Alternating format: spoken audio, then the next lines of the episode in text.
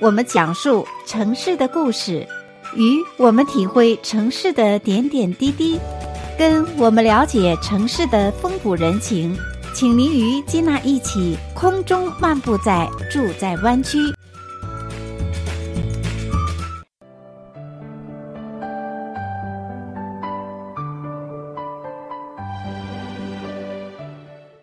亲爱的听众朋友们，欢迎回到节目当中，继续来收听《住在湾区》的节目。我是金娜。今天的节目当中呢，我们依然请来节目中的老朋友，也是我们节目的特别嘉宾安迪马老师，请他给我们来聊聊美国一些历史的典故啊，也可以说是敲敲黑板，让我们的听众朋友坐好了，来听听马老师给我们上课啦。马老师你好，金娜好，各位听众大家好。不敢不敢，这个不是上课，就是跟大家分享一些比较有意思的事情吧。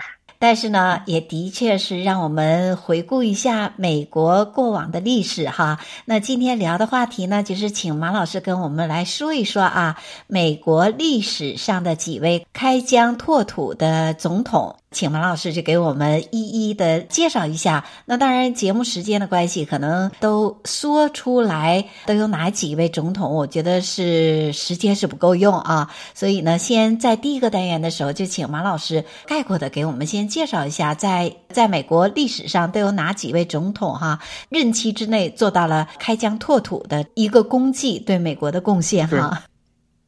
美国历史上呢，有的总统呢，可以说有各种各样的出身啊。那当然，大家熟悉的很多人都是律师出身，但是除了律师以外呢，还有很多总统呢是军人出身，只是他们在选择从政的时候呢，已经离开军界了。呃呃，但是呢，他们从从军的背景，使得他们对于美国领土的主张，对于美国领土的需求是有很直接的体会的。这比那些坐在国会里边讨论法律的律师总统呢，呃，他们这种心情更迫切，呃，或者说他们在这方面更擅长一些。美国历史上，对几次大的领土或者说几次里程碑式的的领土扩展，都是出现在有军人背景的呃这个总统任期之内，或者是在他们从军从政的时期。嗯，其实所有的历史都有相同之处啊。这样对比一下，说中国的历史啊，其实也是这样。你说开疆拓土的这些皇帝们啊，可能都是骁勇善战的这样的呃皇帝，在和平时期好像就非常的难了哈。对，就是各有所长。对，有的是对，有的是这个呃上马安邦，有的是下马定国的。是，但是美国整个美国我们都知道是五十个州哈，可以说是世界上第三大的疆土。哎，其实从十九世纪的时候就不断的在扩张哈。对，美国的领土扩张主要是出现在十九世纪。嗯，嗯，因为呢。呃，美国在十八世纪是只是短暂的那么二十几年的时间，从我们都知道的1776，呃，但是美国真正真正意义下的建国，有了自己的政府政权，有了自己选出的总统，那是一七八九年，华盛顿是一七八九年，嗯，担任的美国第一任总统。所以，如果按照一个政府来说，那美国在十八世纪只是一颗。就是冉冉升起的明星，十一年之后就进入十九世纪了。所以从这个角度来讲，其实美国领土不断的增长的这个过程，马老师觉得会分几个阶段吗？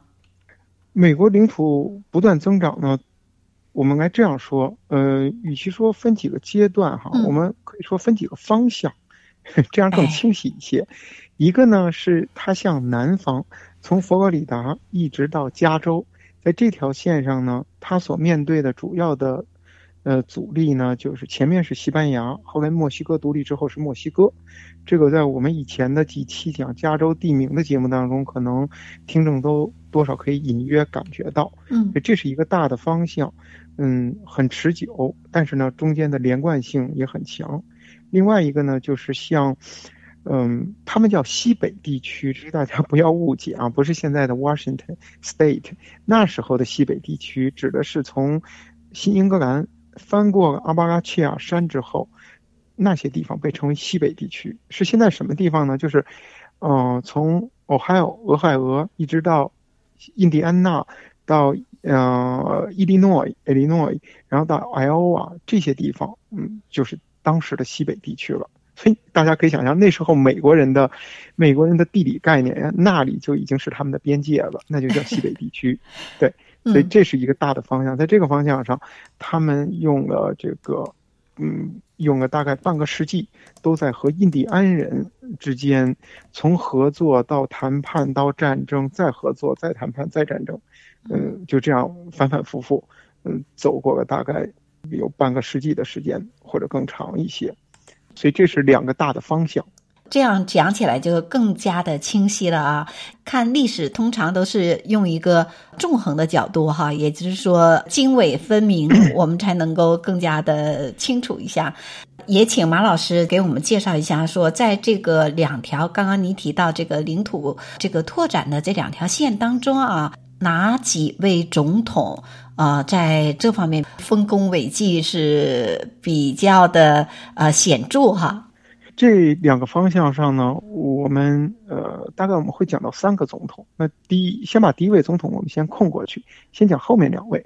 呵 呵这个等会儿嗯，听众自然就能听到原因。那这个第二位总统呢是是这个 Jackson，不要把他和美国宪法的起草者之一 Jefferson 混在一起。那一位是 Jeff。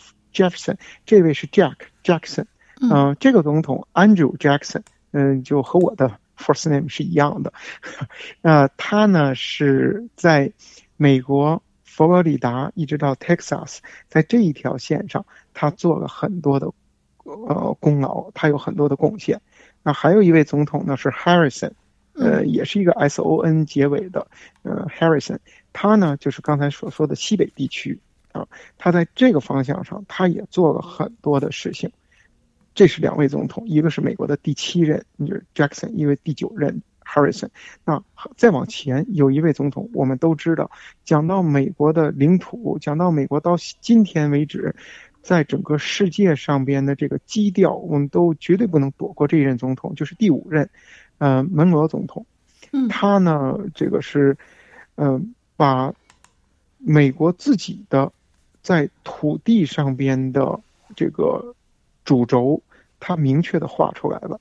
同时，最重要的是，他告诉了全世界，那美国对于整个世界，他的主张是什么？那我们都知道那句话，就是“美洲是美国人的美洲”，这就是出自门罗总统。所以。美国之所以有今天的强大、今天的领土、今天的种族多元化，是一定不能绕开门罗总统的。嗯，所以他定了基调哈。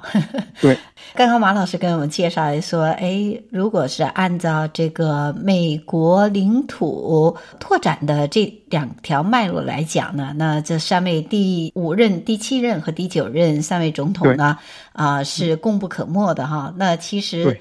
我们要是重温美国的历史，在美国历史上，其实有还有许多位的开疆拓土的总统，哈，像最一开始这个华盛顿总统，呃，像马老师也提到说，Thomas Jefferson，他也是把美国的领土从墨西西比河的东边，哈，拓展到这个落基山脉附近，所以也是一位。开疆拓土的总统其实有许多哎，嗯，对，基本上在一八六零年美国内战之前，就是那一个时期，或者我们说林肯总统之前的每一任总统，都为美国领土扩张呢做了自己或多或少的一些贡献。在这之后，我们只是剩下了夏威夷跟阿拉斯加两个地方了。我们在美洲大陆，嗯，大陆主体上边，从华盛顿。Oregon 和加州这三个地方是美国最后。那这些地方，我们以前在讲加州的很多地方时候也讲到，差不多在一八五几年的时候就已经尘埃落定，成为美国的一部分了。好，那这个代言的时候呢，就先为我们的听众朋友简单介绍一下，我们重温一下美国的历史啊，让我们大概了解一下，在美国历史上都有哪几位总统开疆扩土的呃这样的丰功伟绩。那接下来在下个单元的时候，继续有请我们今天特约嘉宾安迪马老师在节目当中呢，继续给我们分享美国历史上开疆拓土的总统有哪方面的一些事迹啊。我们现在稍事休息，马上回来。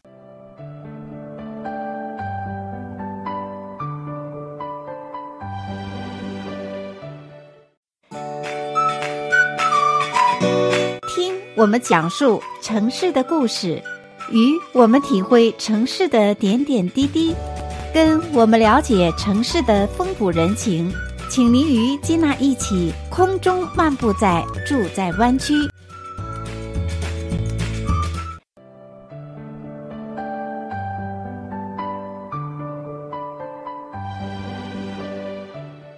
亲爱的听众朋友们，欢迎回到节目当中，继续来收听《住在湾区》的节目。我是金娜。接下来的单元当中呢，我们继续有请安迪马老师啊，跟我们再来聊聊在美国历史上几位开疆拓土的总统。那在上个单元提到了非常特别的一位总统啊，就是在美国第五任总统门罗。安迪马老师，你好。金娜好，各位听众大家好。对于美国第五任总统啊，这位总统在开疆拓土这方面有着非常大的丰功伟绩哈。对，他是第一位第一位开始真正经营美国的总统。对，这个意义是什么呢？呃，这个意义呢，就是可能听众，尤其是听众家里有小朋友在美国学校学过历史。可能知道美国呢，从呃一七七六就是所谓的独立战争，或者我们称为美国独立革命。那当时呢，这是一个没有最后有结局的，呃没有最后有结尾的这么一次革命，因为最后是在仓促之间和英国签订了停战协定。嗯，那从一七七六一直到后来一八一二年之间，英国在忙什么事情？在忙着和法国，呃之间的对抗，因为很快就进入拿破仑战争了。那英国从一七八九年开始就完全陷入到和法国之间的复杂的关系当中，一直到一八一二年拿破仑完全战败，那英国就腾出手来重新考虑对美国的。军事跟政治的政策，所以这就有美国所谓历史上的第二次独立战争。那美国人自己呢，不愿意用这个名字，他们更愿意把它称为“一八一二战争”。呃，当然这里边有很多的情况。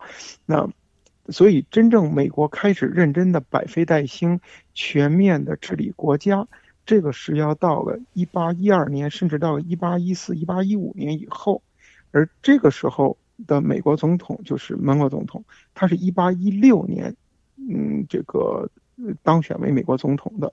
然后一八二零年的时候呢，呃，他是连任成功美国总统。嗯，他当时有多成功？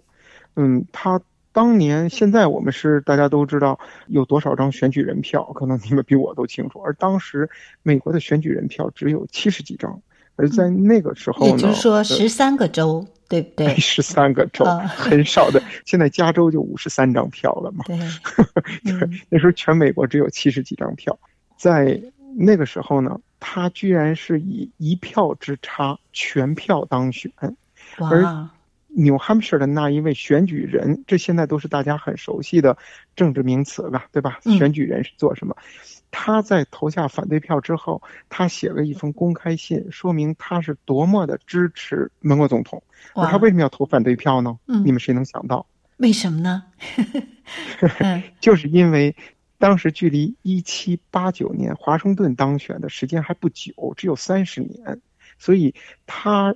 仍然认为华盛顿作为开国国父应该享受到全票当选美国总统，这是唯一的殊荣，不是殊荣啊，是唯一的殊荣。嗯，所以呢，所以他在决定投不投门罗一票的时候，当他知道门罗已经是全票当选的时候，他就硬把这一票投给了前任总统亚当斯，就是美国的，呃，美国的第二任总统，投把票投给了他了。其实亚当斯当时根本没有决定 竞选美国总统。嗯啊，所以他故意跑了一票，目的就是为了能保住华盛顿是唯一全票当选美国总统的这个记录。哦，所以大家通过这点就可以知道，门罗当时在美国政界跟人民当中的这个呼声有多高。嗯，真的哈、哦，嗯、不讲这一段历史的典故也未必我们都知道哎。紧接着问题就是他为什么当了四、嗯、四年的总统，他的这个呼声会这么高？对，那这个里边呢，就是呃，要提到一个很重要的背景，就是美国会把他认定是美国最后一任开国元勋的总统。哦，就是作为开国元勋，嗯，美国第一任总统华盛顿，第二任总统亚当斯，第三任总统是杰弗森，就是杰弗逊，那第四任总统呢是呃麦迪森，这几任总统都是前三任总统不用说了，那是直接在独立宣言上签过字的人，那是绝对的美国国父。那后来的这个麦迪森和门罗呢，在当时呢，也是在美国的军界和政界，已经是到了有话语权地位的人。门罗总统当年是这个，呃，是华盛顿将军的这个下面的一个助手，所以位置也相当高了。所以他是美国最后一位开国元勋当总统的。大家主要是还记得他为美国独立做出的做出的贡献。那他是哪一个党派的呢？对。这个是一个很好的问题，在当年，美国呢还没有现在的这种呃，就是这种两大党的这种嗯呃这样的这样的区分啊。当年这个有一派呢叫做联邦党，嗯，这是一个可能现在听不到的名词了。除了联邦党以外，另外一派呢叫做民主共和党。嗯，那民主共和党呢创始人是杰弗森。然后，呃，联邦党的创始人呢，是一个没有做过美国总统，但是不比美国总统这个呃这个名声小的，就是哈密尔顿。哈密尔顿最后，当然这里边还有很多美国开国元勋的这个个人恩仇的一些小故事了。那那个就是这一个人呢，他成立了，他和亚当斯。共同成立了这个呃，就是我们现在所说的，就现在已经没有了的联邦党。到了门罗总统的时期呢，联邦党就是作为一个党派，它已经就是消失了。呃，随着哈密尔顿过世，联邦党就没有了。所以也是蛮短期的这个党派哈。当时的几个党派都很短期，民主共和党其实很快也也就消失了。嗯，那嗯，所以从这也让我们体会到，就是说美国的这个政党的发展啊，也就是说政治这条路走过来也是起起伏伏，改变了许多。哎，嗯，呃，对，所以门罗总统呢，可以说几乎他是民主，他是杰弗森这边，他是民主共和党当中呃最后一位比较有政绩的总统了。所以我也想好奇的想请教一下马老师啊，像刚刚你也提到说，哎，呃，门罗总统呢，他高票再次当选，嗯，这个总统，而且在他在任期间呢，对美国的这个领土扩张是起到了卓越的贡献哈。那呃，给我们再详细说一下，他主要是在美国呃哪一块的土地，就是说是属于他任期之内得到一些扩张的。呃，文国总统呢，他首先说他有一个开宗明义，他有一个最主要的就是门罗主义。门罗主义呢，用这个我们熟悉的一句话，就是他提出呢，美国对美洲的事务应该有掌控权。换句话说，就是美洲是美国人的美洲。这句话在中文当中讲起来好像，嗯，挺奇怪的，而且好像有一种侵略者的这种感觉。但是在英文当中，因为美洲 America。美国人 American，所以这是就像，就好像我们说 England 呃 English people 是一样，或者说 Russia Russian，所以它是一个感觉。这就是为什么到现在，美国人仍然认为他们对一直南到阿根廷的所有事物，他们是有发言权的，因为这块土地叫做 America，而他们呢是 American，嗯，所以这个就是门罗从他这边一锤定音，给美国人定下的这个。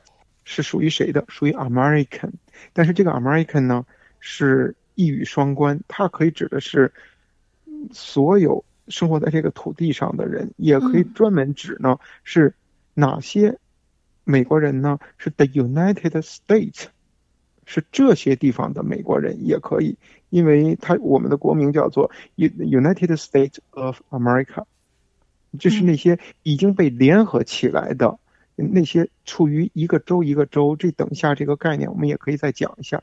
你已经成为在一个州里面一个 state，这个 state 是一个有很具体化的一个一个指标性的。如果你是已经进入这样的地方，然后又是在联合在一起的这种州。所属的美国人，那我们也可以把它理解成这么一种狭义的美国人，也可以理解成广义的美国人，就是所有生活在美美洲的美国人。所以，门罗用一个一语双关的说法，就是美洲属是属于美国人的美洲。那翻译成中文翻译的不恰当，但是这个意思呢，至少在美国人当中是就是已经被彻底接受了。所以这个是。门国总统对于美国的领土主张，他首先要让美国人的每一个行为先建筑在一个道德的高地上。嗯，他站在这个道德的高地上，他再往后面做事情，他的所做的所有的行为就嗯，技术上可以讨论，但是在原则上就应该都是对的了。嗯，所以这个是门国总统最大的贡献。对呀，先从思想上哈、嗯、给一个 定义，从思想做起。是的，好，那就是这个单元的时候呢，安迪马老师跟我们来聊聊啊，畅聊美国第五任总统门罗的呃一些政绩。那接下来呢，我们稍事休息，在下个单元的时候继续分享给听众朋友们。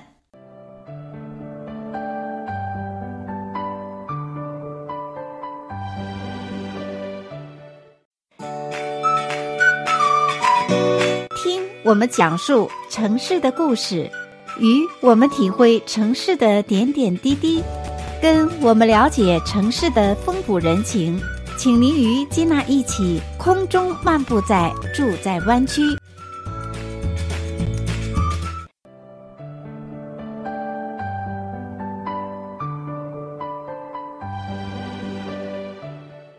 亲爱的听众朋友们，欢迎回到节目当中，继续来收听《住在湾区》的节目。我是金娜。接下来的单元当中呢，我们继续有请安迪马老师啊，跟我们再来聊聊在美国历史上几位开疆拓土的总统。那在上个单元提到了非常特别的一位总统啊，就是在美国第五任总统门罗。安迪马老师，你好。金娜好，各位听众，大家好。门罗总统任期内，他在这个扩张领土的这一块啊、呃，有一些战争的发生吗？对，他在当总统期间呢，主要是像，其实是有很多的这种不大不小的这种战争啊，其中最主要的是，因为正好是独立战争时期，呃、对不对？独立战争，独立战争时期，他。呃，独立战争呢，应该是这样讲，要把第二次独立战争呢稍微解释一下。第二次独立战争的很多战场并不在十三个州，因为当时美国独立就是十三个殖民地，十三个州，那都在大西洋到阿巴拉契亚山之间。那那个时候，Pennsylvania 的很多地方，像 Pittsburgh 还不能严格意义上说是属于美国的，呃，只是那个地方没有别的。没有别的政权呢提出领土主张，而英国当时所做的事情，它是从五大湖区，包括像现在呃底特律、芝加哥这些地方呢，它从阿巴拉契亚山以西呢进攻美国，这是它一个主要的路线。还有当然就是从传统的从传统的这个嗯呃纽约的地方进攻美国，但是呢他输了，他输的结果是他不仅输掉了他在传统。地区的这个十三个州上面战场的事情，那当然输了，他也就输了。呃，他并没有丢掉任何土地，可是呢，他在五大湖区输掉的输掉的战斗呢，把美军引到了那个地方，所以美国人才发现说，哇，这个地方还有这么大片的很好的土地可以用来殖民、用来耕种、用来这个拓展。那为什么不呢？所以，一八一二年的独立战争实际上更是美国开疆扩土的一个一个。一个前奏，嗯，它不仅保住了美国这个新生的政权，而且使得这个政权从刚一出现就变得就变得企图让自己异常的强大，因为他当时打败了全世界的头号强国，同时当时全世界的第二号强国法国也跟他在摩摩擦当中啊，嗯，随着拿破仑政权的垮台，嗯，他也处于很呃很这个主动的局面，所以世界上最大的两个。呃，两个这个强权吧，已经都被他打跑了，所以门罗总统呢也赶上了一个好时间，就是他赶上了英国跟法国之间的战争和他们还有对美国的战争都输掉了，所以这时候美美美国总统提出，美洲是美国人的美洲，然后又提出了向西部扩张，然后警告法国不要干涉美国事务。这时候英国、法国都已经再也没有力气去和美国去抗衡了，所以他同时他还提出了一句话，就是旧大陆，这是美国人的说法，就是 the old continent，就是欧洲。你们在美洲现有的利益我不再碰，但是你们不要再想寻求新的利益。就是西班牙、葡萄牙，你们在巴西、在南美洲的那些殖民地我不会去碰，但是你们想再多一一寸殖民地，那就都是我们美国的。所以他这个政策最严重的就是把西班牙限制在了佛罗里达，而北边的英国限制在了加拿大。所以他这样就有充足的空间可以向西边走。哇，真的是了不起哈！嗯、开疆拓土哈，所以呢，也是在门罗总统的任期内呢，那有哪一些州是在他任期内加入联邦州的呢？有密西西比州，这是一八一七年纳入联邦州的哈，还有伊利诺伊州是一八一八年，还有阿拉巴马州是一八一九年，还有缅因州是一八二零年，以及。密苏里州，一八二一年，你看看这五大州，哎，都是在门罗总统任期内划归到美国联邦这个国家当中，哈。对，这边就是要提到一个概念，就是现在呢，我们已经不再会有这种情况，或者很难再有这种情况了，是就是 一片土地，对，一片土地，它怎么会最终变成了我们说变成美国的一部分？但是用英语说呢，我们都知道这一个。一个一块的土地，我们叫什么叫 state？对，那什么样的 state？它是有一个限定性的，就是 the United State。前面注意，还有一个定冠词 the United State，不是 United State。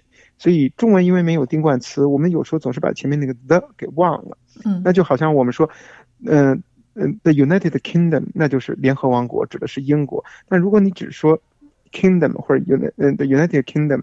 你没有定冠词，你不知道指的是谁。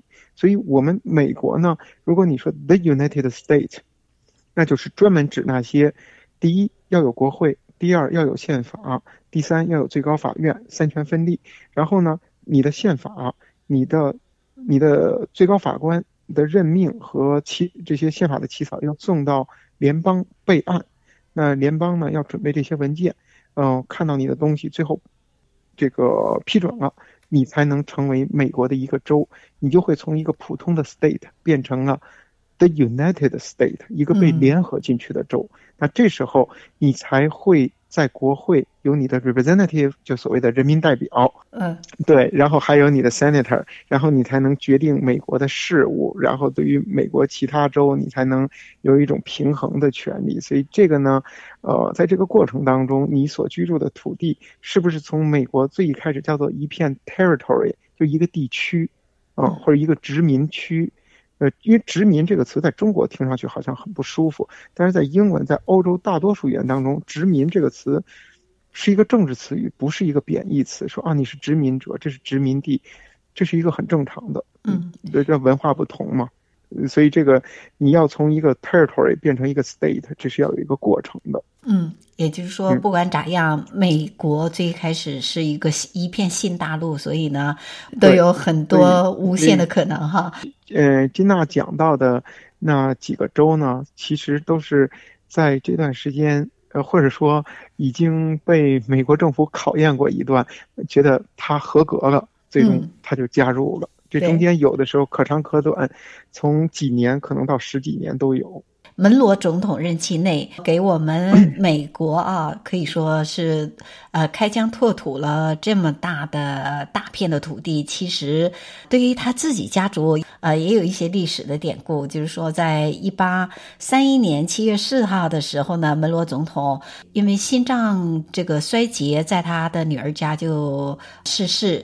享年呢是七十三岁。那对于门罗总统呢，不仅是给美国的国家开拓了这么多的疆土，其实他自己家族啊，在他逝世后也是有了大片的土地。据说呢，也是对为他的子女留下了大量的遗产。那最大的遗产是什么？就是土地，对不对？像维吉尼亚的肯塔基以及纽约州许多的土地之外呢，那还有其他的一些别墅啊。所以呢，可见当初那个年代的时候，美国最富有的就是土地资源。哈，是的，门罗总统还有一点趣闻我们要提一下啊，嗯，就是。门罗总统他是哪一天过世的？